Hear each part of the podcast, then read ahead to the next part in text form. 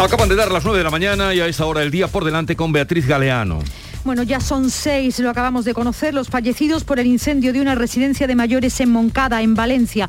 También ha aumentado el número de heridos, son 14, dos de ellos de gravedad. El fuego se ha producido esta madrugada, los bomberos han tenido que desalojar al resto de residentes, 70 en total. Lo que se sabe hasta ahora es que el fuego comenzó en una habitación de la primera planta en la que habían dos personas, son dos de los fallecidos. Los heridos, 14 como decimos, han sido trasladados a varios centros hospitalarios de Valencia investigan ya las causas que han podido provocar este siniestro. Y en Mazagón, en Huelva, se reanudan esta mañana las labores de búsqueda de un marinero que este martes se caía al agua cuando lanzaba las artes para pescar pulpo. Atentos hoy, un día más a la pandemia. La incidencia ha caído 21 puntos en Andalucía, pero siguen aumentando los ingresos en los hospitales. También se reduce la incidencia en España 91 puntos menos, aunque el cómputo de fallecidos repunta. 284 muertes en las últimas 24 horas, la cifra más alta en 10 meses. Mientras la vacunación avanza, el Servicio Andaluz de Salud abre hoy las autocitas de las terceras dosis a quienes tienen entre 40 y 46 años. El viernes va a comenzar la posibilidad de pedir cita a la franja de los 30 años. Los primeros, los de 38 y 39 años, se podrán vacunar a partir del lunes de la semana que viene. Para intentar olvidar la pandemia, alegría, eso es lo que ha trasladado la Junta FITUR la Feria Internacional del Turismo, que inauguran hoy los Reyes en Madrid. Participan 7.000 empresas de 107 países. Entre los muchos actos previstos, Jaén presenta Cazorla, destino de congresos, y Huelva, el proyecto El Fandango de Huelva, una nueva dimensión artística y económica. También en Madrid, el secretario de Estado de Seguridad y el embajador de Reino Unido en España van a presentar una nueva campaña de la operación Los Más Buscados, 12 delincuentes del Reino Unido, de los que se sospecha que podrían haber huido a nuestro país. Un último apunte, el precio de la electricidad, que cae este miércoles un 4% respecto a ayer, retrocede así al entorno de los 210 euros el megavatio hora.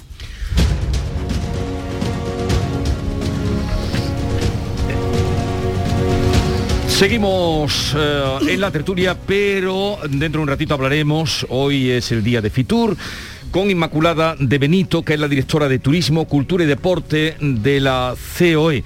Eh, así es que cuando hablemos con ella ya podremos eh, hablar también de Fitur, que están todas las esperanzas puestas en recuperar el tiempo de esplendor de 2019, ¿no? Fritur le llaman. ¿Por qué Fritur? Porque funciona fuerte la freidora allí. Eso es una cosa tuya. Lo de eh, el pescadito frito, quieres decir. que los están, la gente es aficionada a tomar pescadito eh, frito con su eh, cervecita. A ir a comer, vaya. Es un atractivo. ¿Tú vas a ir por allí, Ana? ¿Te toca o no darte una pues vuelta por Fitur? No tenía pensado, esos son los compañeros de economía, los que suelen pasearse más por allí, que siempre hay, hay mucho enchaquetado, más de tema empresarial. a mí me interesa un poco menos, la verdad. En cualquier caso, en fin, es la feria más importante y, y está puesta ahí el entusiasmo de que se recupere el turismo. Y que se recuperen las ferias, eso también es importante, que se empiecen a hacer este tipo de eventos, ¿no? Eso ya veremos. La incidencia, Vamos a ver. La incidencia ha bajado, pero eh, el número de fallecidos, por ejemplo, eh, ha subido como hacía 10 eh, meses a, a nivel nacional, ¿no? El número que, que ha habido. El consejero, ¿no? que justo después de cuando empieza la, fase de meseta de la incidencia, eh, sube los ingresos y, los muertos mm, mm. hasta los 10 días siguientes. Mm, en fin, bajan, bajan los contagios. Mañana vamos a hablar con mañana estará con nosotros el consejero de salud de la Junta, Jesús Aguirre, a ver qué nos puede decir. Eh, la realidad es esa, están bajando los contagios, pero los hospitalizados, por ejemplo, en Andalucía pasan ya de 2.000 Sí, eh, pero han pasado de 2000. Es el comportamiento habitual, ¿no? En todas las olas, ¿no? Eh, eh, mm, tarda, las hospitalizaciones tardan unos días a partir de que te, de que te mm. contagias, ¿no? entonces el coleo de hospitalizados viene por detrás de, la tasa de contagio. Ahora, una vez que se llega a la, al, digamos, al clímax o al pico de la tasa de contagio, en, al cabo de los 10 días, eh, está subiendo la, de hospitalizaciones y fallecimientos, eh, pero a los 10 días ya empieza a bajar también. Mm. Esperemos que esto se repita en esta sexta ola y empecemos a pasar páginas de una santa vez de esto, porque estamos a punto de salir a la calle a gritar.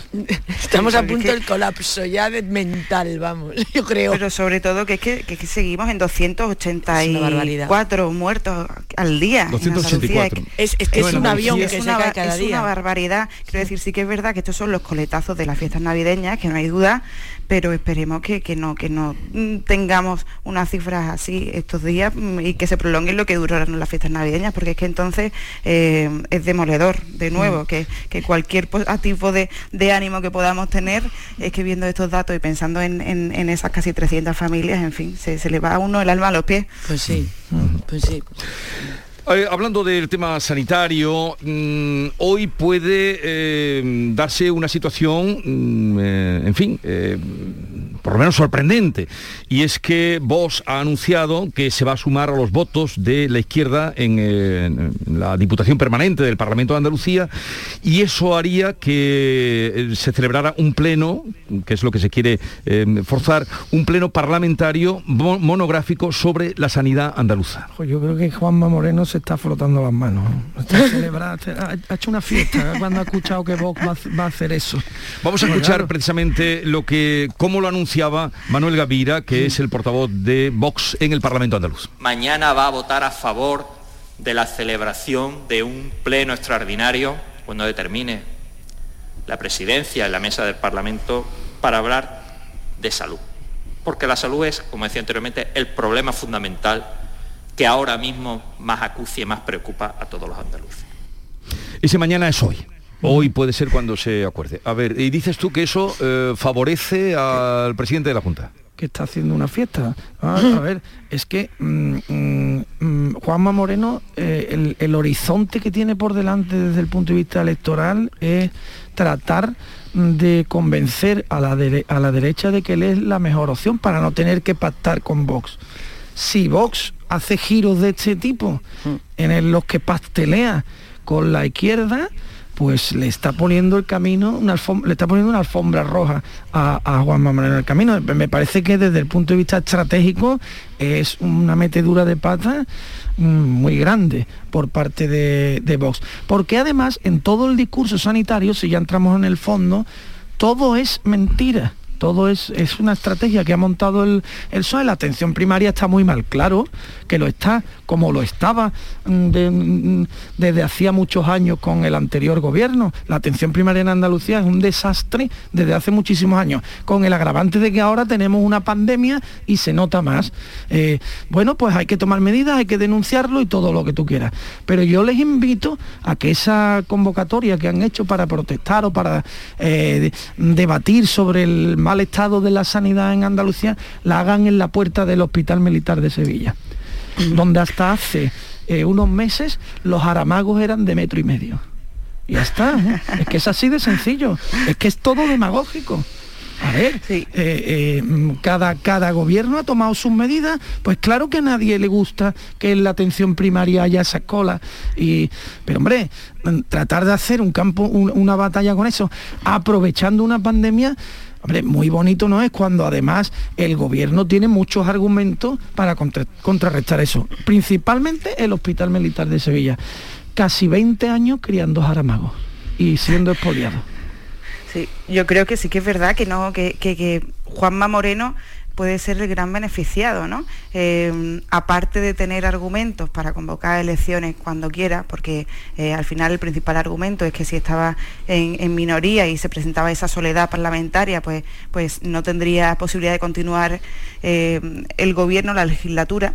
Eh, pero es que aparte Vox, eh, yo no tengo muy claro que el electorado de Vox vaya a entender este desgaste sistemático que han empezado contra, contra el presidente de la Junta. Recordemos que el electorado de Vox es un electorado de derecha que quiere, que prefiere, por, por decirlo así, un gobierno eh, de derecha, un gobierno del Partido Popular, eh, que sí que es verdad que desearía que el presidente fuera de Vox y no Juanma Moreno, es verdad, pero es que recordemos que es que llevamos, eh, que, es que desde que empe- empezó la democracia hemos tenido siempre... eh, gobiernos presididos por el Partido Socialista, ¿no? Entonces, precipitar eh, esta estrategia eh, contra un gobierno del PP que por otra parte em, le va a salir bien esta postura de, Vox porque va a conseguir em, ponerse como de, adalid frente al resto de partidos, ¿no? de, esa, de esa em, resistencia frente a los extremos, porque recordemos que también quien pide esa comparecencia eh, es Podemos, además de Vox eh, y el Partido Socialista. no sé, yo creo que es una estrategia que, le puede salir mal y es que además se está viendo ¿no? que, el PP cada vez sale más reforzado en las encuestas. Eh, mm, María, ¿tú cómo lo ves? Yo, mm, me gustaría quitar la política de este tema, pero veo que es imposible, ¿no? Quiero decir, yo eh, a, mí me gusta cuando dos partidos que están en, eh, en, diferentes posiciones políticas, de repente se han puesto de acuerdo o están de acuerdo en un tema y son capaces de pactar. ¿Vale? O sea, me parece como una cosa muy democrática, muy de, que, demuestra yo que no tengo claro que ese acuerdo sea real. Claro, claro, ahí voy. la estrategia. Exactamente, a eso voy. Porque aquí, mm, o sea, genial, sí, vale. La, bueno, por otro lado, antes de nada, efectivamente, todos lo hemos dicho también en más ocasiones aquí. O sea, yo no le deseo a nadie haber gestionado la pandemia. O sea, no me gustaría estar en el lugar de nadie, porque esto es una cosa inusual, súper difícil y demás. Entonces, no sé si ahora es el momento para empezar a decir que en la sanidad está todo fatal. pues se hace lo mejor que se puede y ya está. Pero bueno, vale, bien, hay que protestar, vale, se protesta y tal. Ahora, que pacte con, ya no con el PSOE, con Podemos. O sea, ¿qué piensa el electorado de Vox? Efectivamente. Entonces, por un lado me parece bien, como, como digo, o sea, que me parece como que me hace como hasta ilusión que dos partidos antagónicos sean capaces de ponerse de acuerdo, pero es que no sé si me lo creo. No sé si es que en realidad Vox está de acuerdo con eso o lo hace por estrategia.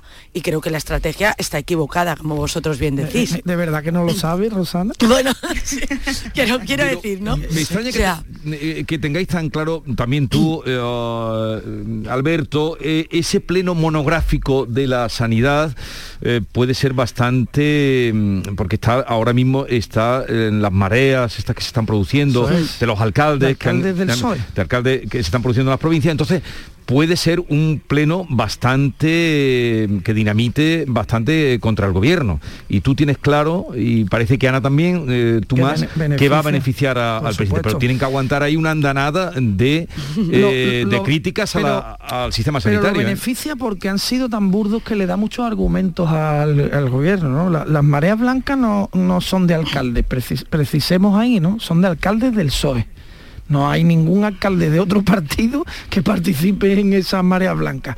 Eh, eso por un, lado. Por otro lado, el, movimiento de Vox es claramente estratégico, ¿no? Tratando de desligarse de Juanma Moreno, de hacerle oposición para ganarle, para darle un bocado por la derecha. Pero claro, ¿con quién te juntas para hacer eso? ¿Con qué bocado por la derecha le vas a dar si estás con el PSOE Tu votante, ¿cómo van a entender eso? Es que mm, entonces le está dando muchos argumentos eh, y, luego eh, está la tercera parte, ¿no? Que es, eh, oiga, mire usted que estamos en una pandemia ¿Qué quiere usted que haga? O sea, mm, claro que hay muchos errores, claro que no se están haciendo las cosas bien. Dígame usted un sitio donde se estén haciendo bien. Es que eh, a todos nos ha sobrevenido una historia que es muy complicada de gestionar. Eso lo va a entender cualquier ciudadano. Claro que el que está en la cola de un centro de atención primaria mm, echa sapos y culebras por la boca cuando tiene que estar allí esperando. Yo el primero.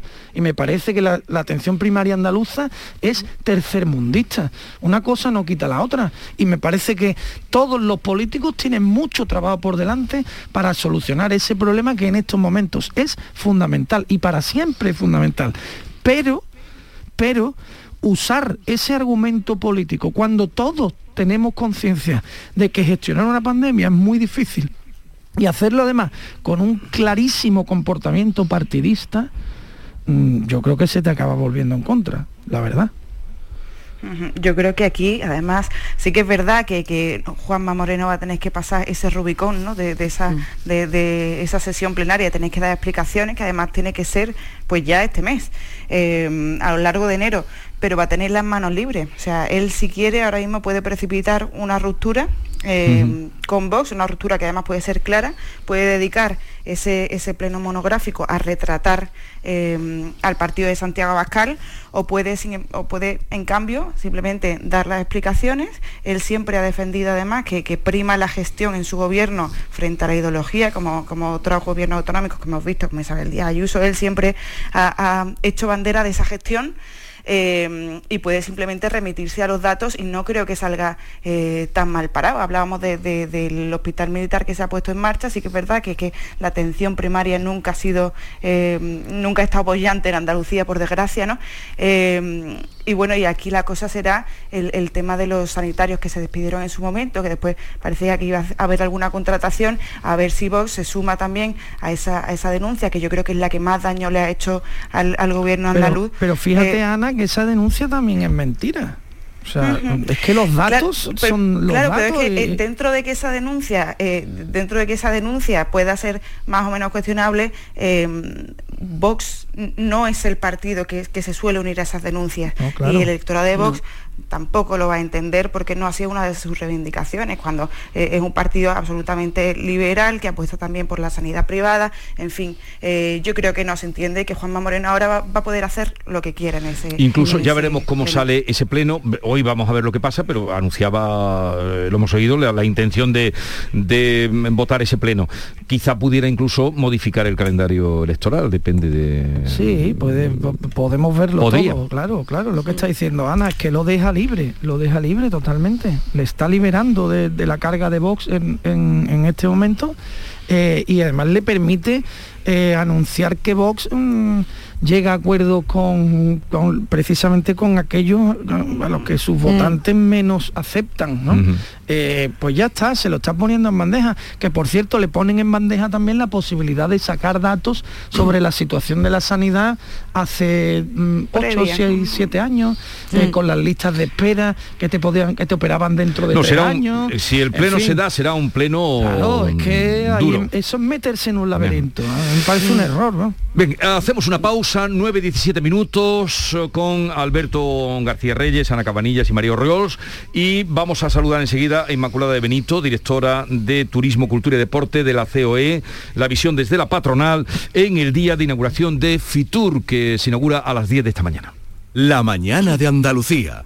El 21 de enero llega la única lluvia con la que no vas a necesitar un paraguas. Lluvia de millones. El acontecimiento de Euromillones donde tendrás tres oportunidades para ganar. Se reparten 100 premios de un millón de euros que tocan sí o sí. El bote acumulado y el millón que también toca sí o sí. Claro que igual el paraguas lo necesitas para recoger lo que te toque eh, poniéndolo así, del revés. Euromillones. Lotería te recuerda que juegues con responsabilidad y solo si eres mayor de edad. Te estás perdiendo muchas cosas. Abre los ojos y descubre Benavís. Naturaleza, gastronomía, cultura, campos de golf y hoteles de ensueño te esperan en Benavís. Tu otro lugar en el mundo. Canal Sur Sevilla.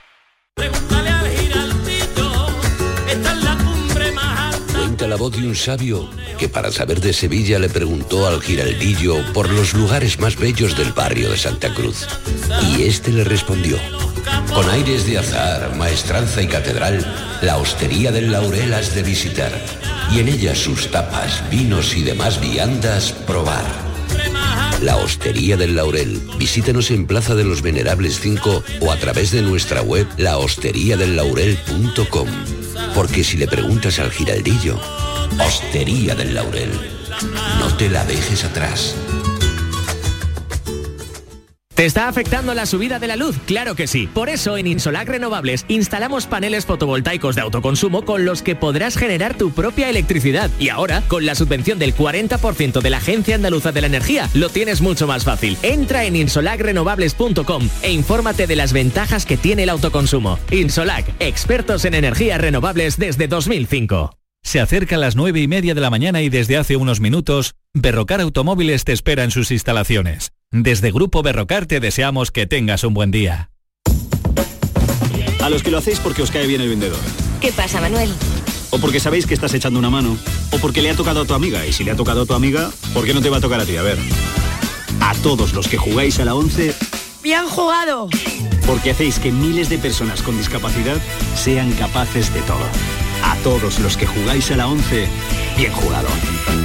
Juega responsablemente y solo si eres mayor de edad. Cada fin de semana te llevamos a los mejores rincones de Andalucía, con Andalucía Nuestra.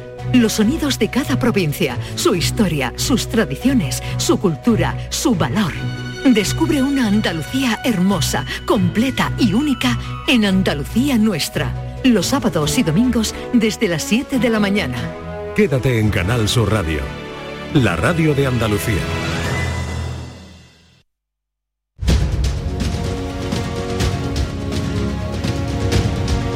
En Canal Sur Radio, la mañana de Andalucía con Jesús Vigorra. Inmaculada de Benito, directora de Turismo, Cultura y Deporte de la COE. Buenos días. Hola, buenos días. Eh, estamos ya a poco más, eh, menos de una hora para que se inaugure eh, la feria de Fitur, que es de lo que vamos a hablar, y del turismo con usted. Pero justamente en la víspera Esceltur eh, y su presidente, eh, Gabriel Escarrer, ayer lanzaba un, en fin, una crítica eh, bastante en la víspera de Fitur a eh, los fondos europeos porque decía que era que había sido una profunda decepción para el sector turístico porque no se había hecho o, o no se había contado con el consenso de los empresarios. ¿Qué piensa usted de eso?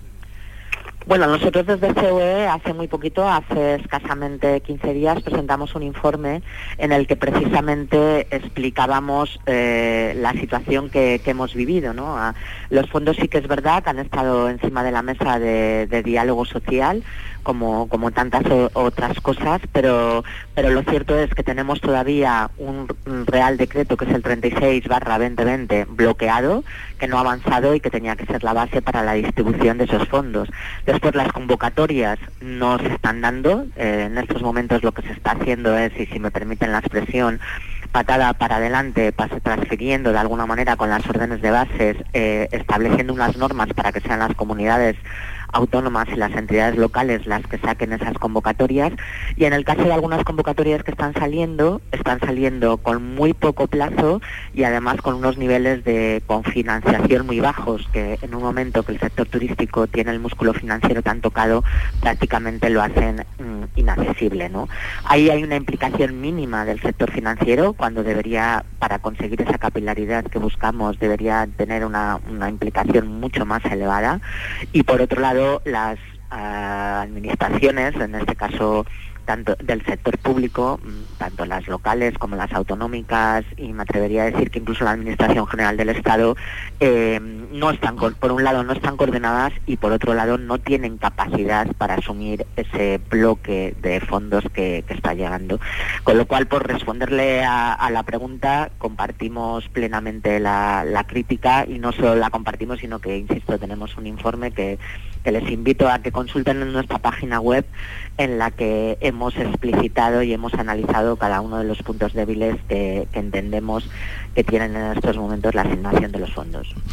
O sea que van ustedes, eh, me refiero a ustedes, la patronal, a esta importante feria, la número 42 de turismo, que por cierto es una feria que, que no se ha doblegado ni en los años más difíciles como fueron los anteriores, eh, que se ha seguido celebrando con esa, con esa reivindicación.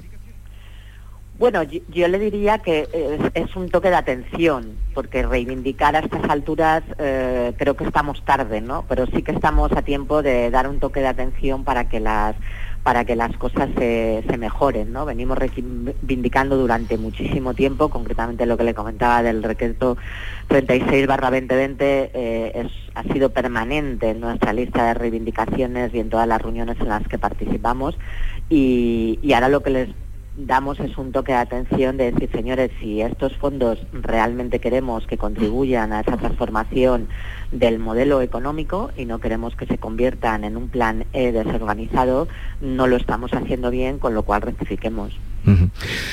¿Cómo, ¿Cómo se presenta este año? ¿Qué perspectivas tiene el turismo que, eh, en fin, eh, tuvo su año de esplendor en el 2019 con eh, más de 83 millones de turistas? Pues miren, en cierta manera estamos esperanzados y le explicaré por qué. Estamos esperanzados porque cada vez que se han minimizado las restricciones o que se han eliminado o que se han cambiado, la respuesta de la demanda ha sido muy buena. Eh, el problema es que seguimos teniendo restricciones y poca claridad y mucha incertidumbre. Entonces, eh, pensamos que el 2022 puede ser el año de la recuperación, pero todo con muchísima prudencia, muy pendientes de cómo evoluciona la pandemia y del tratamiento que le demos a la misma, ¿no? de, si somos, seremos capaces de, de, convivir con ella y empezar a, a, a trabajar y eliminar todas las las limitaciones que hay para el desarrollo de nuestra operación y, y, que por tanto lo que se haga sea siempre garantizando la seguridad, pero no poniendo en riesgo el desarrollo de la operación, tanto de los establecimientos hoteleros, de las compañías aéreas, como de toda la cadena de valor. Entonces, eh, bueno, está esa, claro, es, esa espada de Damocles de la pandemia, cómo evolucionará, porque hay alguna, alguna normativa europea que vincule a todos los países de la Unión ahora mismo de cara al movimiento de turistas. Mire, hay una recomendación que se hizo en el mes de diciembre y, y, que era una recomendación desde nuestro punto de vista muy positiva, que le dábamos una valoración muy positiva, porque esa recomendación europea que fue publicada en, en el Boletín Oficial de, de, España el 28 de diciembre, lo que decía era que pasáramos del control colectivo, o sea, por países, al control individual. Entonces, cada individuo es responsable de su situación médica en cada momento, lo cual permite que se puedan abrir las fronteras, que se pueda restablecer la movilidad y que, como ha pasado con otro tipo de, de, enfermedades, y no especialmente en Europa, pero sí en otros países, pues tienes que acreditar en determinados momentos cuál es su, tu situación clínica para poder entrar en un país. ¿no? Eso, si todo va bien y de acuerdo con la publicación que se hizo el día 28 en el boletín oficial, eh, entraría en vigor el 3 de febrero en España y de momento estamos, eh, insisto, con esa esperanza de que así sea y que por tanto cada persona sea responsable de su certificado de vacunación, de sus certificados de haber pasado eh, la enfermedad y la situación que tiene en ese momento o en su caso de presentar el test negativo pero no de que haya unas restricciones que además muy pronto desde IATA se van a presentar los informes en las que se demuestra que el cierre de fronteras hmm. no garantiza y no frena la transmisión del virus. Y entonces creo que eso es lo que nos tenemos que aprender y lo que tenemos que trabajar, insisto, con muchísima responsabilidad individual y colectiva pero, pero desde luego también con muchísima seriedad y respeto a la actividad económica. ¿Y eh, cómo ha quedado el sector tras estas dos temporadas de COVID? ¿Qué cifras manejan ustedes? Bueno, el sector ha llegado a perder, según los datos de, del Instituto de Estudios Económicos de COE, unos 100.000 millones de euros eh, del PIB, ¿no? Entonces, bueno, es, son cifras que en la vida nos podíamos imaginar y que, y que son incuantificables las, las pérdidas en el momento dado que, que pueden tener a, a, muchos niveles. ¿no? Sí que es cierto que, que, las medidas que se han tomado por parte de, del gobierno, pues por ejemplo todo el tema de, los ERTES, pues lógicamente han, han hecho que se preserve el empleo y que se mantengan las empresas todavía abiertas. Ahora estamos con muchísimo temor de que esas medidas que entendemos que se tienen que ir retirando, pero entendemos que se tienen que ir retirando cuando corresponda, ¿no? Pues que se haga de una, de una manera no ordenada y, y sin diálogo con, con las empresas y que por tanto realmente a, a, la hora de la verdad de devolver los ICOs y, y bueno de parte de porque al final son préstamos todo lo que nos han dado de parte de, la devolución de esos fondos que nos han permitido uh, seguir con vida, pues, pues no, no podamos hacerlo, ¿no? Entonces, bueno, ahí estamos trabajando muy de cerca con, con la administración, dentro y fuera de la mesa de diálogo social y, y intentando poner muchísimo sentido común para que realmente esa esa retirada eh, paula, se haga de forma paulatina y por tanto se tenga en cuenta la situación en la que se encuentran las empresas. Bueno, en cualquier caso, comienza la Feria Fitur, la única feria de turismo que se celebra o se ha celebrado todos los años, con una edición especial por los tiempos que corren y a ver si el futuro eh, se perfila y empiezan a recuperarse esos turistas que dejaron de venir, porque también dejaron de moverse. Inmaculada de Benito, directora de Turismo, Cultura y Deporte de la COE, de la patronal, gracias por estar con nosotros. Un saludo y buenos días. Muchísimas gracias a vosotros. Feliz Adiós. día. Un abrazo. Eh, Andalucía, por cierto, que ha llevado eh, la palabra alegría en su lema. Hombre, el otro día precisamente hablábamos de la alegría. la ¿no? alegría. La alegría es, a mí me parece que es un icono de, de Andalucía. Los andaluces somos eh, alegres hasta en los entierros. No empieza con los tópicos. Coño, verdad. Pero la alegría es fundamental. tópico nada, es que eso es así, ¿no? Que quién se ríe más en un funeral que nosotros. Hay que reírse, Jesús, hay que ser feliz. Eh, la alegría, desde luego, es eh, prioritaria eh, en este tiempo y en este momento. Mm, a ver, mm, otro asunto que eh, yo quería tratar con vosotros eh, era el tema, ha surgido un tema que puede ser general, o sea, eh, de, de lo local, mm, Tolstoy decía, eh, si quieres ser universal, Habla de tu pueblo. de tu aldea, de tu pueblo. Eh, eh, María se ríe, ya sabe cuál. A ver, ¿el qué, Me María? encanta el tema. Eh, ¿Qué tema? No sé, es que a ver si es el que yo pienso. Eh, ¿Cuál es el que tú piensas? El de dos hermanas. Sí. pero ya digo, do- en, en dos hermanas, pero eh, pongan cualquier pueblo de Andalucía o de España. O de, o de cualquier lado, sí. y además, eh, Alberto vive en dos hermanas. Soy de dos hermanas. Eres de dos hermanas. Pues a- ayer sa dos hermanas Cohen. Por cierto, que, que no han estrenado todavía la película última de los hermanos Cohen, de la de Macbeth, este Macbeth que ha hecho. Macbeth, eh, hombre, un título Macbeth. Eh, Sí, sí, cualquier político debe haber visto Macbeth todas las versiones. Eso está ahí, eso está ahí. Eh, eh, pero todavía no se ha estrenado, Carlos. ¿Dónde se ha estrenado? Estrenado este fin de semana pasado, ¿no? En, en una plataforma. Pero ¿no? claro, está ahí, a vosotros No, habláis no ya- recuerdo ya- ahora la plataforma. Ah, Ana, eh, y estos ya no van a los cines. Yo estoy esperando el cine, la pantalla grande. yo sigo yendo, ¿eh? Yo sigo yendo al cine. Yo voy al cine, ¿eh? Vais a hacer que cierren todos los cines, Alberto. Yo voy, yo voy. Bueno, a mí no me mires. No, ¿desde, desde cuándo no has ido al cine? Pues la verdad es que desde hace bastante tiempo. Yo voy al cine y al teatro. Pero estoy muy al día en las películas porque Ma- las sigo por las Ma- plataformas. María va al cine y al teatro. ¿Y Sí. tú, Ana? Y yo estoy esperando a que reabran los cines de verano, porque Ah. al cine todavía no me atrevo. No, pues a mira, ver si hablan- con esto de la, de la excusa del COVID lo vuelven a abrir, que era maravilloso. Hablando, eh, eh, es que acaba de decir una cosa mm, inmaculada, ¿no? Que decía que a ver si aprendemos a convivir con la pandemia. Saco un momentín esto al, al- al- al- ahora a colación del tema del cine y el teatro, porque siempre, o sea, yo durante la pandemia, cuando ya los abrieron y tal, he estado yendo y había unas medidas de seguridad alucinantes, o sea, dos espacios entre asiento y asiento, eh, si ibas con, o sea, no te juntaban con otra gente que no fueras de tu núcleo cuando comprabas las entradas, o sea, me- me parecía genial.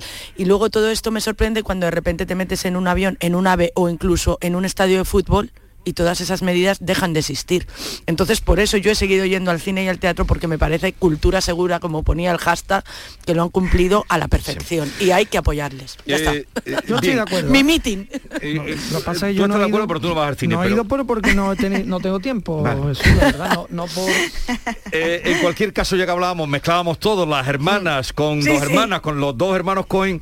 Eh, es una película que yo deseo ver, pero me dicen ahora que ninguna de las eh, canales que yo tengo puedo verla. O sea, ¿cuántos hay que tener? ¿Cuántos, ¿Cuántas plataformas hay que tener en, en- en casa una persona para ver, eh, para O sea, seguirla? Mira, hay una manera de... de- vamos a, a- a dar información de Sí, vamos a dar información. de- Esta película de Macbeth que yo la estaba buscando, mm, y, vamos, pobre de mí, yo la estaba buscando en, la- en los cines normales y me habéis dicho que no, que la han estrenado ya, pero hay en una Apple manera de tener todas las plataformas posibles que es la fórmula mancomunada. ¿Vale? Sí. Eh, eh, tú te juntas con varios amigos, Con cuatro amigos, sí. uno se saca Netflix, el otro HBO, el otro, Sí. y como hay vari- cada uno tiene varias claves, tiene, mm, se pueden eh, eh, meter en esa, en esa alta varias pero- claves. pero eso no lo puedes decir tú aquí. No, es que, es que eso es Yo creo ilegal. que eso es un Pero poquito ilegal, ah, que es Alberto, ilegal. pero Eso no, no, no, no, Dice para Ana nada. que eso es un poquito ilegal. no yo no lo sé. Lo No. estoy diciendo porque no es ilegal. No es ilegal. Que va a ser si tú tienes cinco dispositivos y Claro. pueden estar en otras casas, el dispositivo Eso puede estar es. en tu casa de Ah, veraneo. De hecho, las plataformas lo Claro. saben perfectamente. Ellas, eh, porque te facilitan esas claves. Tú entras con esa clave en otro dispositivo y entre todos, mancomunadamente, vemos varias plataformas. No es ilegal, no es ilegal. traficando con, la, con las plataformas. Ana está no, sorprendida lo que está diciendo. Bueno, no estoy traficando, de verdad, absolutamente. Pero se lo hace todo el mundo. Vayamos a, a un asunto que saltaba ayer. Yo quiero ver, eh, Carlos, tendré que traficar contigo o tú pásamela, que yo quiero ver la de Macbeth y tengo y, y parece que con lo que me dice no la puedo ver. Bien, eh, la última de los hermanos Cohen. Vamos ahora a la última de dos hermanas. Eh, pero ya digo, es eh, puede pasar en cualquier pueblo. Resulta que un alcalde que debe haberlo hecho bien, porque lleva 38 años votado por su pueblo, que es Francisco Toscano, un- eh, incluso fue presidente de la Federación de Municipios y tal, ah, publicaba ayer ABC, no sé si otro medio, pero tu periódico, Alberto, que va a poner 28 nombres, va a rotular nuevas calles con... ¿Son calles nuevas? O Sí, de, calles nuevas, de Sí. una nueva zona de O sea, no se lo quita nadie eh, con nombres de políticos. Eso es. Y de esos 28 nombres de políticos, 22 son de un mismo partido. Que es el PSOE, que es el partido del alcalde también, ¿no? Es del PSOE. Eh, mm, Con políticos que además no tienen nada que ver con dos hermanas. a en- ver, en es, la eh, lo de ponerle nombre, vamos a elevar un poco la, la, la, eh, la cuestión. Lo de ponerle nombre de político a las calles entraña un riesgo grande. ¿no? A mí, a mí particularmente parece? no me gusta, no me gusta, pero de ningún partido. Es decir, bueno, se, se trata de un, de un político que ha sido presidente del gobierno, bueno, pues eh, ya estamos hablando de otra cosa. En la, capi- en la ciudad tal, los alcaldes, sean del partido que sea, bien. Ahora, de políticos que pasaron por allí, a mí la verdad es que me parece mm, lamentable. Me, me parece que lo mejor que puede hacer ya Francisco Toscano es irse, que es lo que ha anunciado, porque esta, este tipo de cosas lo único que hacen es eh, mm, mm, quitarle valor, restarle valor al legado que él deja como alcalde en Dos Hermanas. Yo creo que ha sido un alcalde fantástico, también tiene sus máculas, como todo el después de mundo. 38 años en tiene 38 de años todo. eh, es imposible hacerlo todo perfecto, pero Dos Hermanas, por, te voy a dar un dato, por ejemplo, que es muy significativo. En el último padrón, la única gran ciudad de España que ha crecido, pues todas han decrecido demográficamente, Sí. sobre todo por la pandemia y por, por- por el aumento de fallecimientos, la única que ha crecido es Dos Hermanas, porque tiene un proyecto de desarrollo urbanístico que es mm, bastante sólido. De hecho, el, lugar donde se van a colocar las nuevas calles se llama Entre Núcleos, que es donde se está desarrollando de verdad Dos Hermanas, donde está el hipódromo, Sí. ha hecho un montón de equipamiento. Bien, no le quita la calle a nadie. Por lo menos por ahí empecemos. ¿Vale? Bueno, ah, es un petardo, pero, pero podía haber sido peor.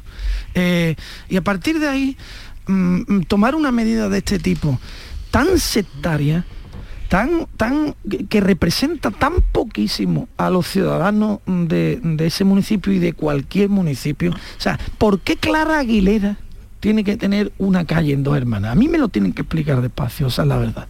Yo no lo entiendo. ¿Por qué Carmen Calvo tiene que tener una calle en, en dos hermanas? Y no, mm, yo qué sé, pues, Soledad Becerril, que también fue ministra de Cultura. ¿No? ¿Por qué no? Bueno, tú eres juez y parte, así es que, mm, que hablen ahora Ana y, y María. A mí, yo, yo pi- yo lo primero que me viene a la cabeza es una maldad. Es que, digo, casi 40 años en una alcaldía, antes de ir te pone 22 calles a, a gente de tu partido, pues lo que querrás a lo mejor es que cuando tú te vayas te pongan a ti una, ¿no? O Una sea, plaza, Que, una que te lo, que lo te lo paguen, que te lo paguen. Pero bueno, en cualquier caso, eh, la verdad que es una despedida un poco rara, porque eh, si tú has estado 38 años, tu gestión es buena, está avalada eh, en las urnas, y ahora eh, te va de esta manera, me parece, sí, como decía Alberto Sectario, sobre todo eh, que es que el siguiente alcalde, si es del Partido Popular, asumamos que va a cambiar todas esas calles, o Ah, sea, va a haber claro. 28 calles que vuelvan a llamarse dentro de eh, dos años de otra forma, y al final el lío pues, es para los vecinos. no- Claro, no, y, y- pero es que a veces puedes humillar incluso a quien quieres eh, encumbrar, porque eh, a- cuando, a- a- en fin, cuando venga otro alcalde, eh, pero ya digo, no me refiero solo a dos hermanos, me refiero a todo porque esto lo hemos vivido en todos los en muchos pueblos y ciudades. Y vuelve a estar en la y vuelve polémica. otro y ahora viene y quita la, la calle, con lo que humillas a alguien que no pidió que te pusiera, Claro. supongo que pusiera su calle, el nombre de una calle. Yo, yo me reía porque de verdad es que yo ayer cuando vi la noticia yo no sabía si es que estaba yo en el Día de los Inocentes y estaba leyendo el típico bulo que meten en la prensa, porque es que me parecía de coña esto. O sea, un tío pone 28, que de verdad, pensarlo. O sea, yo es que me dio hasta un ataque de risa, de verdad. O sea, me parece, no hay gente en el mundo para poner calles o cosas en el mundo bonitas, paz, esperanza, sanidad, yo qué sé. O sea, cosas para poner calles que 28 del mismo partido, o 22, me da igual. O sea, aquí se demuestra que este señor, con todos mis respetos, es como su reino de taifas, ¿no? Entonces ha dicho, bueno, pues ya que me voy, que por cierto, me parece muy mal cierre, efectivamente, porque si lleva treinta y tantos años como alcalde, habrá hecho cosas bien, y como dice Alberto, pues en 38 años, pues habrá cosas menos bien y tal, pero salir así me parece un flaco favor a Claro. toda una Y trayectoria. sobre todo que, que conlleva un riesgo, que es que muchos de estos políticos que ahora tienen una calle, es que están vivos, quiero decir que todavía tienen tiempo de liarla. Que Carmen Sí, sí. Calvo igual mañana se descubre una offshore y yo qué sé, quién sabe, ¿no? Y hay que quitar rápidamente esa calle sin que... Carmen Claro. Calvo por decir, ¿eh? Que puede Sí. ser... Es que además aquí hay una, una cuestión que todavía es más de fondo, creo yo, ¿no? Cuando tú estás 38 años, casi, eh, si hubiera terminado la legislatura, que no la va a terminar, eh, 40 años, como alcalde de un municipio, encadenando mayorías absolutas, eh, yo creo que incluso inconscientemente alcanzas un estatus de omnipotencia. Es- es- es- es- ¿vale? sí. Eso es tu reino de te- taifas. que te desvía, que te desvía, que te ciega ante el respeto a las libertades, a los derechos, al, al sentido común de una democracia. Es decir, que tú te crees que tú no eh, pasas a creer. eh, mm, de dejar de creer que eres el alcalde de dos hermanas a creerte que eres el dueño. ¿no? Eh, y, y- y eso es muy peligroso, porque esos tics, eh, esos tics no solo afean a- al alcalde, afean al, a- al espíritu, a- afean al ayuntamiento, afean al pueblo de dos hermanas, afean a la política. Mm, o sea, mm, esto es un petardo. Y los, los otros ocho son 28, los otros seis, ¿de quién son? Mm, No sé ahora Alianza mismo Popular, son. ¿no? Alguna del sé, PC. No, no tengo la lista de nombres, No, si quieres te la ¿hay busco. alguno? Sí, No, no, ya no tenemos del que ir. PC, porque, Vale, ya no porque el primer gobierno de Alianza hermanas fue, de- fue del PC, pero, pero si tenemos- miras la lista de los socialistas. Nos tenemos que, que marchar. Eh, la letrita, vamos a cerrar con una letrita como todos los miércoles cuando viene Alberto. Pues por solear hoy recordando el informe de Cáritas Sí. y a todas esas personas que están en esa situación, mm, vamos con esta letra que dice, sentadito en la escalera, esperando el porvenir y el porvenir nunca llega. Qué bonito. Eh, Ana Cabanillas, Mario Ríos y Alberto García Reyes, que tengáis un bonito día. y Igualmente. Adiós. Muchas Igualmente. gracias. Un beso. Adiós. El 21 de enero llega la única lluvia con la que no vas a necesitar un paraguas. Lluvia de millones. El acontecimiento de Euromillones donde tendrás tres oportunidades para ganar. Se reparten 100 premios de un millón de euros que tocan sí o sí. El bote acumulado y el millón que también toca sí o sí. Claro que igual el paraguas lo necesitas para recoger lo que te toque eh, poniéndolo así, del revés. Euromillones. Loterías te recuerda que juegues con responsabilidad y solo si eres mayor de edad. ¿Te está afectando la subida de la luz? Claro que sí. Por eso en Insolac Renovables instalamos paneles fotovoltaicos de autoconsumo con los que podrás generar tu propia electricidad. Y ahora, con la subvención del 40% de la Agencia Andaluza de la Energía, lo tienes mucho más fácil. Entra en insolacrenovables.com e infórmate de las ventajas que tiene el autoconsumo. Insolac, expertos en energías renovables desde 2005. ¿Hay demasiadas palomas en su entorno? Frasur Control, empresa especializada en control de aves en ciudades y zonas industriales, especialmente palomas. Frasur Control utiliza todos los métodos existentes como púas, redes para evitar el paso, servicios de cetrería, etc. Frasur Control, para toda Andalucía. Frasurcontrol.com La mañana de Andalucía. Canal Sur Mediodía. La jugada local de Canal Sur Radio. Andalucía a las 2. El Mirador. Noticias fin de semana. Toda la información más cercana y que te interesa está en tu radio. Canal Sur Radio Sevilla. La radio de Andalucía. Esta es La mañana de Andalucía con Jesús Vigorra. Canal Sur Radio. Maite Chacón, buenos días. Hola Jesús, buenos días. Y David Hidalgo, buenos días. No te odio nada, pero ahora sí te voy a escuchar. ¿Ahora sí me escuchas? Ah, Perfectamente. Perfecto. Saluda de- a la afición. Bueno, te- tengo... Saluda a la afición. Hola, buenos días a, a todos, pero como siempre traigo mucho optimismo y me gusta dar alegría. Alegría, alegría. tengo una frase buenísima que te la digo ya. ¿eh? El impulso, este, ¿le ha cogido ahora? Sí, Le ha cogido gusto. Impulso positivo de David Hidalgo. Porque nunca me mandas nada, no me mandas deberes y me gusta que me mandes deberes para sentirme como si fuera un colegial. Frase de Gabriel García Márquez, que a ti te gusta mucho. Ayer Sí. traje a Machado. No que por llores. cierto, per- perdón, una hija secreta, ¿has visto? ¿no? Sí, sí, sí, sí. Se ha una descubierto que tenía una ¿Qué, qué poquito, Sí. qué poquito se le ha dado a eso. sí, qué sí. poquito se le ha dado a una eso. hija secreta con una periodista Y es la mexicana. primera que sale, ya Jimena se llama la chica. Bueno, este que es la primera que sale. ¿Tendrá Pocas poca le- vergüenza? Pocas le han salido. Hombre, no se sabe. Sí, David, de momento está. García Márquez era un seductor. Bueno, frase de García Márquez. Pero, bueno, sí, sigue. No llores porque se acabó, sonríe porque sucedió. A mí esta frase me encanta, es motivacional, es un impulso positivo, es una frase que va contra la nostalgia esa malentendida de que, que nos provoca tanto suspiro de las Sí. cosas pasadas. No, las cosas pasaron y hay que vivirlas. No llores porque, repítela. No llores porque se acabó, sonríe porque sucedió. Muy bien, muy bonita. Bien traída, muy bien. Aplausos. Eh, ¿Cuántos grupos de investigación, querido Jesús, habrá en el mundo intentando descubrir la- un- una fórmula adecuada para luchar contra la obesidad, para luchar contra el sobrepeso que afecta a tanta, a tanta población en el mundo, en Mm. nuestro país también, ¿eh? en Andalucía también? Hay mucha gente con sobrepeso, gente con obesidad, niños con sobrepeso. Bueno, pues seguro, yo me imagino que habrá, aunque ahora casi todos los esfuerzos se han puesto en el- en el COVID y en la vacuna, habrá muchos grupos de investigación por el mundo. Uno de ellos, desde luego, está aquí, en Sevilla. Y hay un titular muy llamativo de la prensa, que tú sabes que todo hay que ponerlo en cuestión porque a veces Sí. titulamos de manera muy llamativa, ¿no? Cuatro investigadoras sevillanas descubren la fórmula para comer sin engordar. Esto fue un, un titular que nos llamó del ABC, que nos Esto llamó un mucho la atención un ayer. pelotazo, esto es un pelotazo. Eh, así que nos hemos puesto en contacto con una de esas investigadoras, con Ángeles Fernández Arche, que es profesora titular de farmacología, para que nos explique qué hay de verdad en este titular y si de verdad están en- eh, eh, buscando una fórmula que ayude a bajar el sobrepeso, a bajar la obesidad. Vamos a saludar a Ángeles Fernández Arche. Profesora, buenos días. Hola, buenos días. A ver, a Pues- ver, cuéntenos usted el secreto, el gran, eh, el gran secreto. Eh, Bueno, pues como decía tu compañera, realmente los titulares de los, periodistas a veces exageran un poco. eh, no eh, tiene que ver bastante con lo que pone el titular, pero está un poquito mm, en plan titular, ¿no? Yo le, bueno, le cuento lo que lo que nosotros hemos investigado, lo que hemos a lo que hemos llegado, a lo que hemos patentado, pues es un preparado que está constituido por, por dos componentes de, de origen natural, los dos.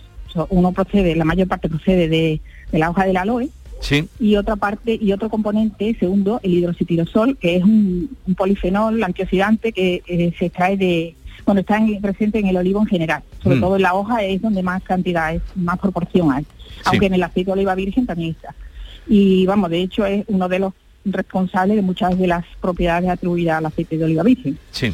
es un antioxidante muy muy muy poderoso de la naturaleza Bueno, y ese bueno, antioxidante con eh, el aloe, ¿qué consigue? asociado con el aloe, bueno, el aloe tampoco, el aloe también es una planta muy que, que tiene muchos componentes diferentes. Nosotros lo que hemos lo, lo que hemos utilizado es el parénquima central, que es ese parénquima esponjoso, que es como un gel, ¿no? Solamente Sí. ese gel es totalmente aislado de todo lo demás, porque tiene otros componentes que no serían beneficiosos.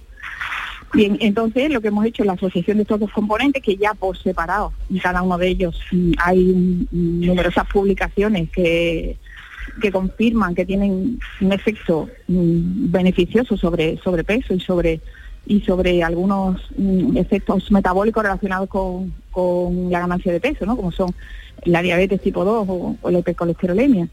Y, y en definitiva, al final también sobre el riesgo cardiovascular. Eh, bien, pues entonces nosotros lo que hemos ensayado es la asociación de los dos, Sí. Eh, de este gel de aloe junto con el antioxidante del olivo, los dos juntos, y, y realmente, bueno, eh, lo que decía el titular sí que tiene algo que ver, aunque no está tan aparatoso, nuestro ensayo se ha basado en, en dar una dieta, una dieta rica en grasa, que tiende, está especialmente diseñada para elevar el peso y para y que tiene tendencia a elevar la glucosa y el colesterol sanguíneo. Entonces A ratones, ¿no? A ratones. A, ratones, Ujú. sí, a ratones. Y lo hemos comparado con otros mm, con otros animales a los que dándole esa misma dieta, mm, además la dieta se suplementaba con el con el producto. Sí. Y entonces se ha visto, bueno, a lo largo de ocho semanas, como pues, tanto la ganancia de peso como la, como la subida del colesterol y de la glucosa ha sido mucho menos mm, in- insignificativa en, en los animales que han sido suplementados con, con el producto que los que no lo han tomado. Entonces, a los ratones es- entonces les ha ido bien el producto con una dieta muy grasa que se suponía que iban a engordar y tener más colesterol, sí, les ha evitado ese ese ese De daño, hecho, ¿no? bueno, o sea, eh, lo, que ha, lo que ha ocurrido es que lo, lo que hemos observado es que los animales que no han sido tratados, pues al ser alimentados con esa dieta especialmente diseñada, que, que la, bueno, la, la compramos a una casa comercial que se dedica a eso, ¿no? Sí. y en la que es alta en grasa y además tiene tendencia a elevar la glucosa y el colesterol. Mm. Entonces, esos animales sin tratar, pues efectivamente ganaron bastante peso, mm, se le elevó el colesterol, se le elevó la, se le elevó la glucosa, lo que nos indicaba que el modelo era, eh, era bueno, ¿no? Y a, lo- a la vez, pues hemos comparado con distintos lotes, con distintos tratamientos, distintas dosis, con esta, con este producto asociado, eh, el aloe, o sea, es el de aloe, con el hidroxitirosol. Y ahora el ensayo con humanos, eh, porque ustedes dicen que han patentado ese, en fin, eh, Esa esa fórmula. fórmula. Eh, ¿El ensayo con humanos para cuándo? Bueno, eh, ahora mismo nosotros lo que hemos patentado efectivamente es solamente esa ese efecto en animales, ¿no? Sí. Y eso podría ser extrapolable a humanos, pero no se ha probado todavía en humanos, obviamente. Eh, la idea es, mm, lo que sí, desde luego sí se han probado, los dos componentes por separado sí se han probado, Sí. y las cantidades que hemos puesto nosotros son las permitidas por la EFSA, o sea que está dentro de que lo previsible es que, que produzcan, por lo menos que no produzcan ningún daño, ¿no? Pero e- efectivamente no se ha probado todavía en humanos. Eh, la idea es bueno pues que, que se pueda probar o que mm, alguna alguna industria mm, relacionada con, con la dietética, con la alimentación o con también con la empresa farmacéutica, pues que se interese y, y se termine de hacer la, mm, toda la investigación en humanos y luego se pueda comercializar. Bueno, Porque la idea va en ese sentido, o sea, descubrir la manera eh, de eh, comer y no engordar. Bueno, más que no engordar, eh, sería en este caso eh, engordar menos, porque el experimento lo hemos hecho como eh, por el lado, digamos, sobre un, modelo en el que hay un engorde o una ganancia de peso importante. Entonces, se supone que con este modelo, pues se reduce que se gane tanto peso. Pues desde Eh, luego, como, como ustedes, como ustedes den- den- con esa clave eh, y desarrollen... Profesora, si necesitan humanos yo me apunto, ¿eh? Para el Sí, experimento. ya tenemos, desde ayer tenemos bastante voluntarios. O sea que el problema de tener eh, cobayas eh, humanas no... no van a tener. Hombre, ¿qué- qué bueno, lo que sí lo que sí están buscando es financiación, así que desde aquí, bueno, pues hacemos un llamamiento que se pongan eh, en contacto con la Facultad de Farmacia de la Universidad de Sevilla, que es de donde ha salido del laboratorio de la Facultad de Farmacia, que es de donde ha salido esta fórmula. Y el grupo, el grupo Plantas Medicinales. El, El grupo, grupo Plantas, Plantas Medicinales. Ya, pues ahí, Junta de Andalucía. ahí queda dicho. Ángeles Fernández Arche, profesora titular de farmacología, gracias por estar con nosotros, un saludo y que vaya todo bien, que haya suerte. Muchas gracias a vosotros. Adiós, buenos días. Adiós, hasta luego, buenos días. La magia de este lugar está siempre esperando a que la visites. Disfruta de cada plato de la gastronomía local. Embriágate sin medida del mejor ocio y cultura. Aprende de la dedicación artesanal ubetense y conoce la ciudad patrimonio de la humanidad. Piérdete por los cerros de Úbeda. Vente a Dimarsa, ponte mis manos y dile chao, dile chao, dile chao, chao, chao, empieza ya tu autoconsumo, nuestro petróleo es el sol. Di que sí. Únete al cambio. Dimarsa.es. No te preguntes qué puede hacer la inspiración por ti. Pregúntate qué puedes hacer tú para encontrar un hueco en tu agenda y venir a descubrir el nuevo Kia Sportage. En versión de combustión, híbrida o híbrida enchufable. Luego, con él, ya saldrás a buscar la inspiración. Solo en la red Kia de Sevilla. Kia. Movement that inspires. Esta es La Mañana de Andalucía con Jesús Vigorra, Canal Sur Radio. Queridos oyentes, eh, nos alegra enormemente anunciarles que a partir de las once y media hoy vuelve el comandante ¡Lara! Este hombre que, que se encontró con, con un amigo por la calle le dice que yo no sabe lo que me pasó ayer. Dice que dice que llego a mi casa y me encuentro a mi mujer en la cama con un culturista campeón de, de, de MMA. Dice que yo no vea. ¿Y qué pasó? Nada, el caso es que cogió el tío, se, se levantó y me cogió por el cuello él a mí. Y me hizo una llave y me empujó a un rincón del, de- de- del- del dormitorio y pintó una raya en el suelo con una tiza y me dice, como pise esa raya te mato. Y nada, y me quedé ahí en la esquina y se fue el tío para la cama otra vez y siguió ahí zumba la castora con mi señora. Y el otro, Dios mío, qué situación, cojones. ¿Y tú qué hiciste? Y dice, yo, que se iba a creer tío ese que me iba a dar a mí a, a cojonar. Yo cuando no miraba pisaba la raya. Bien, pues anunciado queda que volverá el comandante Lara. Más cosas. Más cosas. Ayer martes el Gobierno Central aprobó el bono de alquiler joven. Se trata de una ayuda de 250 euros mensuales para menores de 35 años que tengan un nivel de renta superior a los 24.000 euros. Esto está por ver todavía, Jesús, cómo se va a implementar porque tiene que pasar el trámite de la negociación con las comunidades autónomas, Sí. que son los que tienen las competencias en vivienda, con lo cual no sabemos todavía, tenemos la- así el grueso, ¿no? Lo- Sí. El trazo gordo, pero no sabemos todavía en qué va a quedar esta ayuda. Pero esto nos ha hecho pensar, y de hecho arriba hemos estado pensando, ¿cuándo te fuiste tú de tu casa? ¿A qué edad? ¿Cómo? ¿Te fuiste de alquiler? Por ejemplo, una compañera, pues yo me fui casada, mm, me fui porque me casé y la casa estaba hasta el último cuadro colgado. Con- Otro con no. el yo me ajuar fui- completo. Eso, yo me fui a compartir casa con los amigos. Así que hoy queremos preguntar, ¿a qué edad se fue usted de casa? ¿Se fue de casa de sus padres porque se casó, por ejemplo? ¿Compró una casa? ¿Se fue de alquiler? ¿Ha compartido piso? ¿Ha vivido de alquiler mucho tiempo con amigos, por ejemplo? ¿Se fue para no volver o volvió con entre las piernas?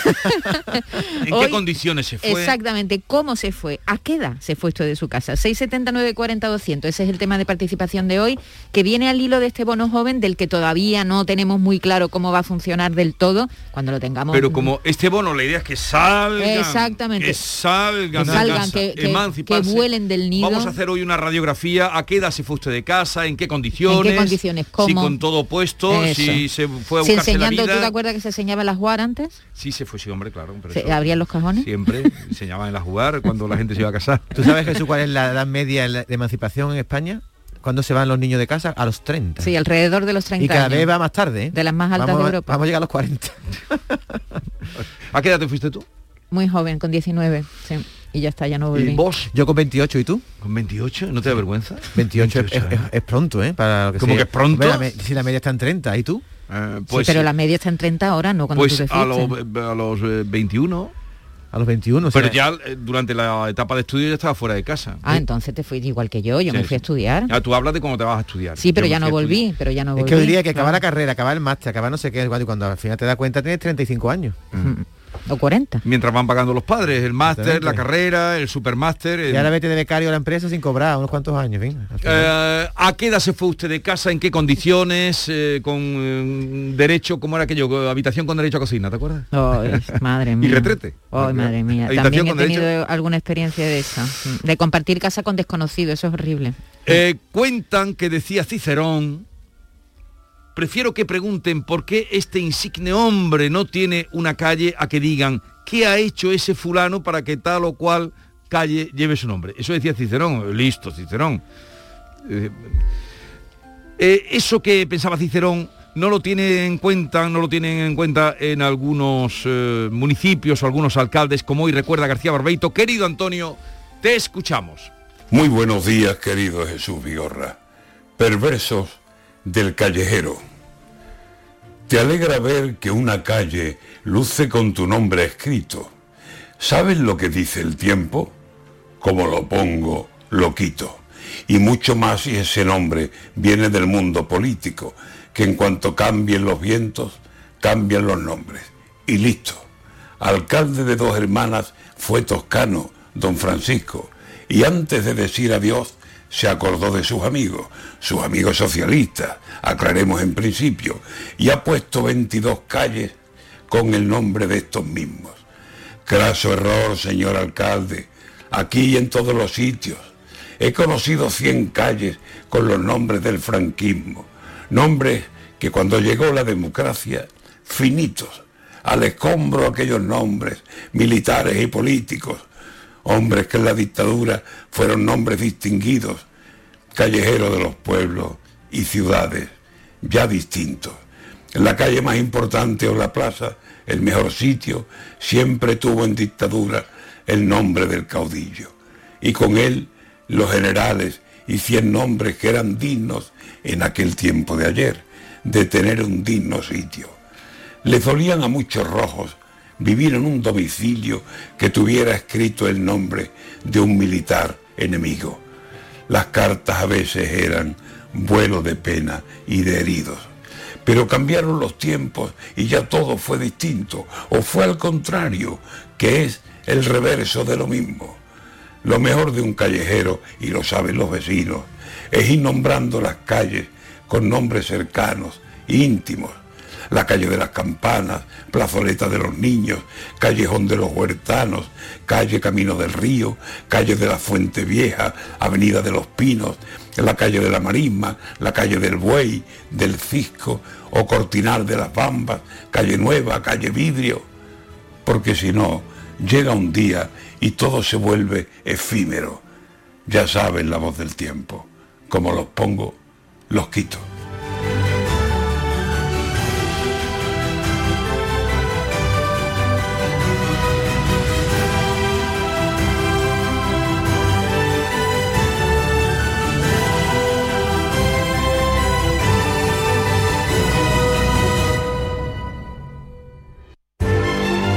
Esta es La Mañana de Andalucía con Jesús Vigorra.